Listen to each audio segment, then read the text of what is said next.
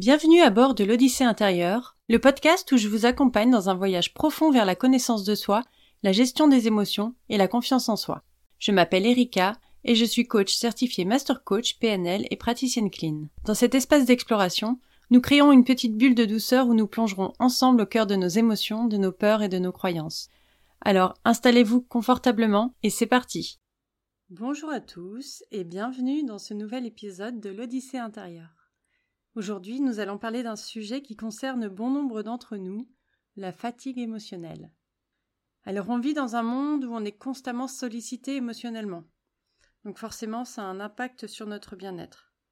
Mais alors comment mesurer réellement cet impact? Comment comprendre les conséquences sur notre vie quotidienne?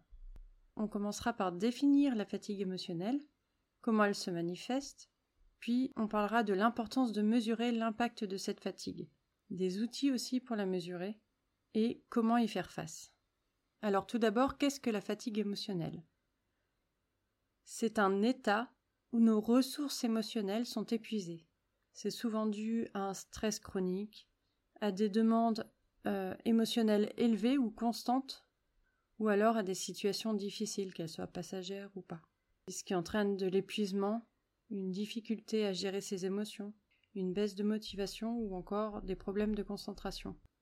Mais alors pourquoi c'est important de mesurer l'impact de la fatigue émotionnelle? La réponse est simple, en fait, c'est pour prendre soin de soi et prévenir un épuisement total. En comprenant les répercussions que la fatigue émotionnelle a sur soi, forcément on est mieux équipé pour y faire face et pour faire face aux conséquences. Alors ces conséquences qui peuvent être dans nos relations, euh, par une difficulté à communiquer avec les autres, une tendance à éviter les interactions sociales, les conflits aussi, les conflits, les frictions qui augmentent parce que tout simplement on est moins tolérant, on a moins de patience.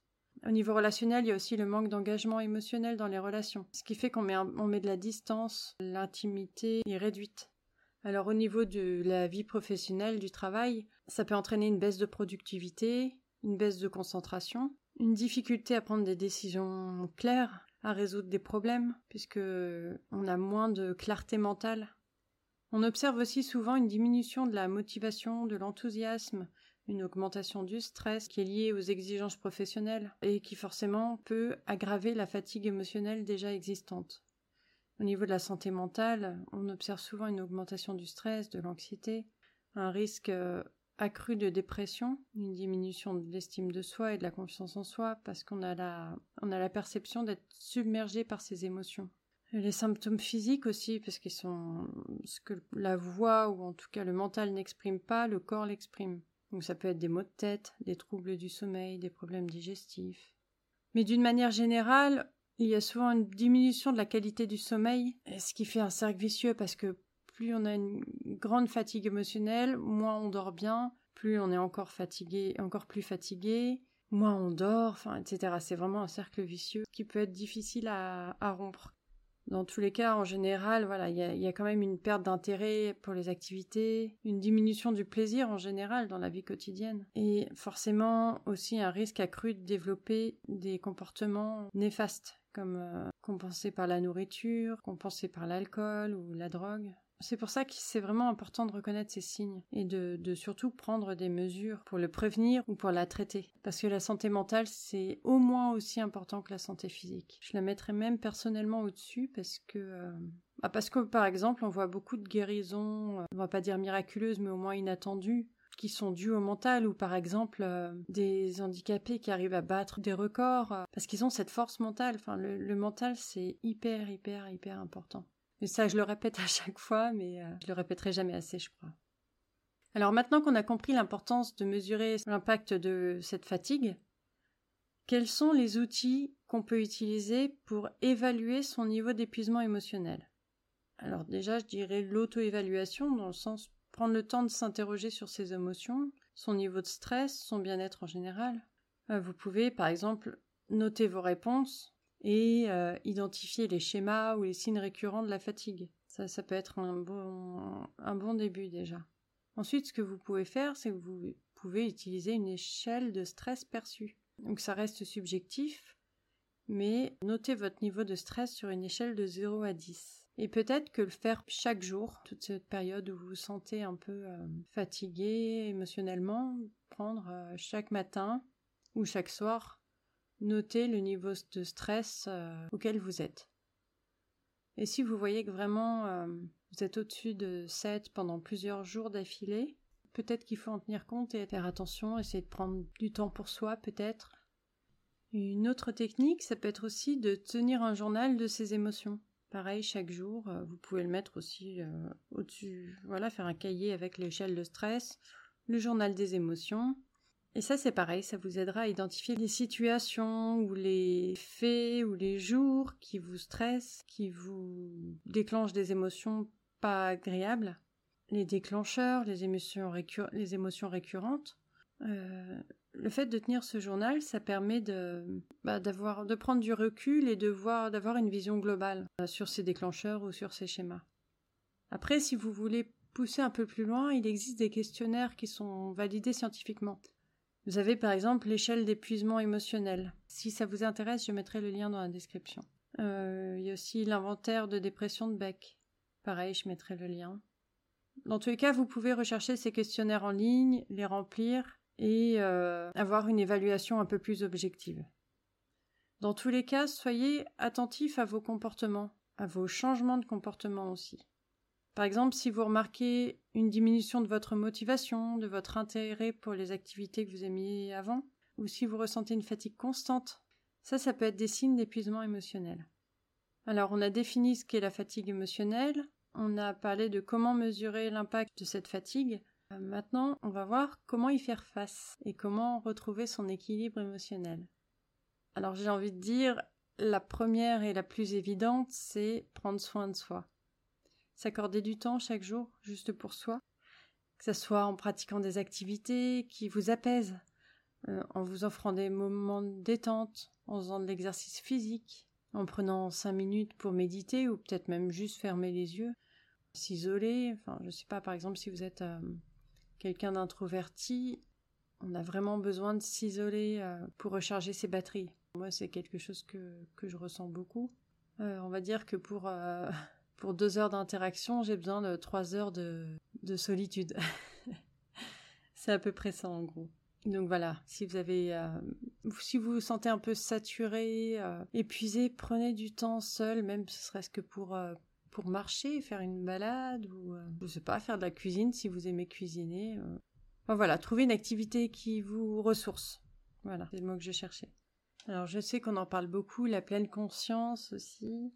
C'est, euh, je pense que c'est quelque chose dont on entend beaucoup parler, mais je ne sais pas si la plupart d'entre vous savez vraiment ce que ce que ça implique, et ce que c'est, comment ça se pratique. La pleine conscience, c'est vraiment être dans l'instant présent, avoir conscience de, de ce qui se passe à l'intérieur de soi maintenant, de ce qui se passe autour de soi, et ne, parce qu'on est souvent dans le passé ou dans le futur. Soit on se projette, soit on ressasse des vieilles, euh, des vieilles paroles, etc. Mais on est rarement dans le ici et maintenant. Donc le fait d'être pleinement présent, d'être dans l'instant présent, d'être euh, dans son corps, prendre son espace, prendre sa place et son espace dans l'instant présent, ça permet de reconnaître ses émotions, d'observer ses pensées et de les laisser passer sans s'y accrocher. C'est vraiment, je prends souvent cet exemple, je ne sais pas si je vous l'ai déjà donné ou pas, mais moi, par exemple, quand je médite ou quand j'essaye de prendre cinq minutes en fermant les yeux pour être euh, dans l'instant présent, mes pensées, je les visualise comme des nuages qui passent. Oui, il faut savoir que je vois, quand je parle, je vois souvent les mots écrits dans ma tête. Et je pense que ça m'aide aussi à euh, visualiser ces mots qui sont écrits dans des petits nuages ou des gros, hein, bref, des nuages, et qui passent là de droite à gauche la plupart du temps, et de les voir passer euh, sans sans m'y attacher, en fait. Donc après, à vous de trouver votre euh, technique, ce qui vous parle, ce qui est naturel chez vous. Mais voilà, juste regarder les pensées passer, être conscient qu'elles passent, se dire tiens là je suis en train de penser à ça, et de se dire bah ok, j'y ai pensé, voilà, maintenant je me ressente sur moi, sur euh, sur le maintenant. Alors bien sûr, c'est c'est pas toujours facile à faire, surtout quand on est très stressé, très angoissé, c'est c'est très dur à faire. Et c'est vraiment quelque chose que je vous conseille de faire, mais en commençant par une minute. Vous essayez une minute par jour. Et quand vous sentez que vous êtes plus à l'aise, euh, quand vous sentez que c'est plus naturel, passez à deux minutes. Ça peut durer pendant des semaines, hein, des semaines, des mois, peu importe. Mais quand vous serez à l'aise avec ces deux minutes et que pour vous ce sera plus si difficile, vous pourrez passer à trois minutes, etc. Ensuite, euh, voilà, pour se protéger de cette fatigue émotionnelle, c'est aussi super important de savoir dire non. Non quand vous vous sentez débordé. Non quand vous êtes, euh, quand vous sentez que émotionnellement vous êtes surchargé. Fixez des limites claires avec les autres. Protégez votre temps, protégez votre énergie. Ça permettra de préserver vos ressources émotionnelles et de vous protéger vous de cette surcharge émotionnelle. Et enfin, si vraiment euh, rien ne fonctionne, que vous n'y arrivez pas ou que c'est trop difficile pour vous, cherchez du soutien. Le, pire à faire, c'est vraiment de s'isoler. Bon, je ne parle pas de s'isoler euh, une demi-heure ou une heure pour se reposer, hein.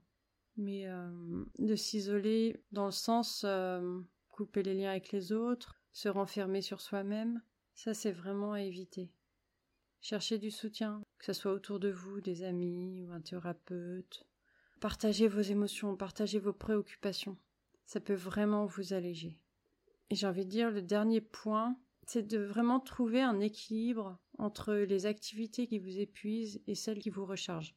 Je vous parlais tout à l'heure de mon, cas qui suis introverti, qui a besoin de silence et de solitude pour me recharger. Eh ben, vous, c'est pareil. Trouvez les activités ou les situations qui vous rechargent, qui vous font du bien. Et essayez de, de trouver un équilibre entre les deux. Mais pour ça, c'est important d'identifier les éléments qui drainent votre énergie. D'accord? Donc vous prenez les éléments, les situations, les personnes qui vous fatiguent, et vous prenez les situations ou les personnes qui vous rechargent, et essayez de trouver un équilibre entre les deux. C'est le meilleur moyen pour, euh, pour se sentir mieux l'équilibre parfait, même si on aimerait avoir que des situations qui nous font du bien, euh, ça peut être compliqué. Voilà, si, si c'est la situation dans laquelle vous êtes vous fatigue, trouvez votre équilibre à vous, celui qui vous fait du bien. Donc on a vu comment mesurer l'impact de la fatigue émotionnelle et découvrir comment y faire face. Et je voulais conclure en disant qu'en prenant compte de son état émotionnel, en mettant en place des actions concrètes pour prendre soin de soi, on peut prévenir l'épuisement émotionnel. N'oubliez pas que cette fatigue est un processus naturel. Ça peut affecter chacun d'entre nous à n'importe quel moment de sa vie. Donc il faut être patient avec soi, se rappeler que c'est normal et utiliser ces outils pour prendre soin de soi, pour euh, restaurer progressivement ses ressources émotionnelles et surtout trouver son équilibre. Voilà, j'espère que cet épisode vous a aidé, qu'il a été intéressant pour vous. Et n'hésitez pas à partager vos expériences, vos réflexions avec moi. Ça me ferait grand plaisir. Je vous souhaite une bonne journée, soirée, et je vous embrasse.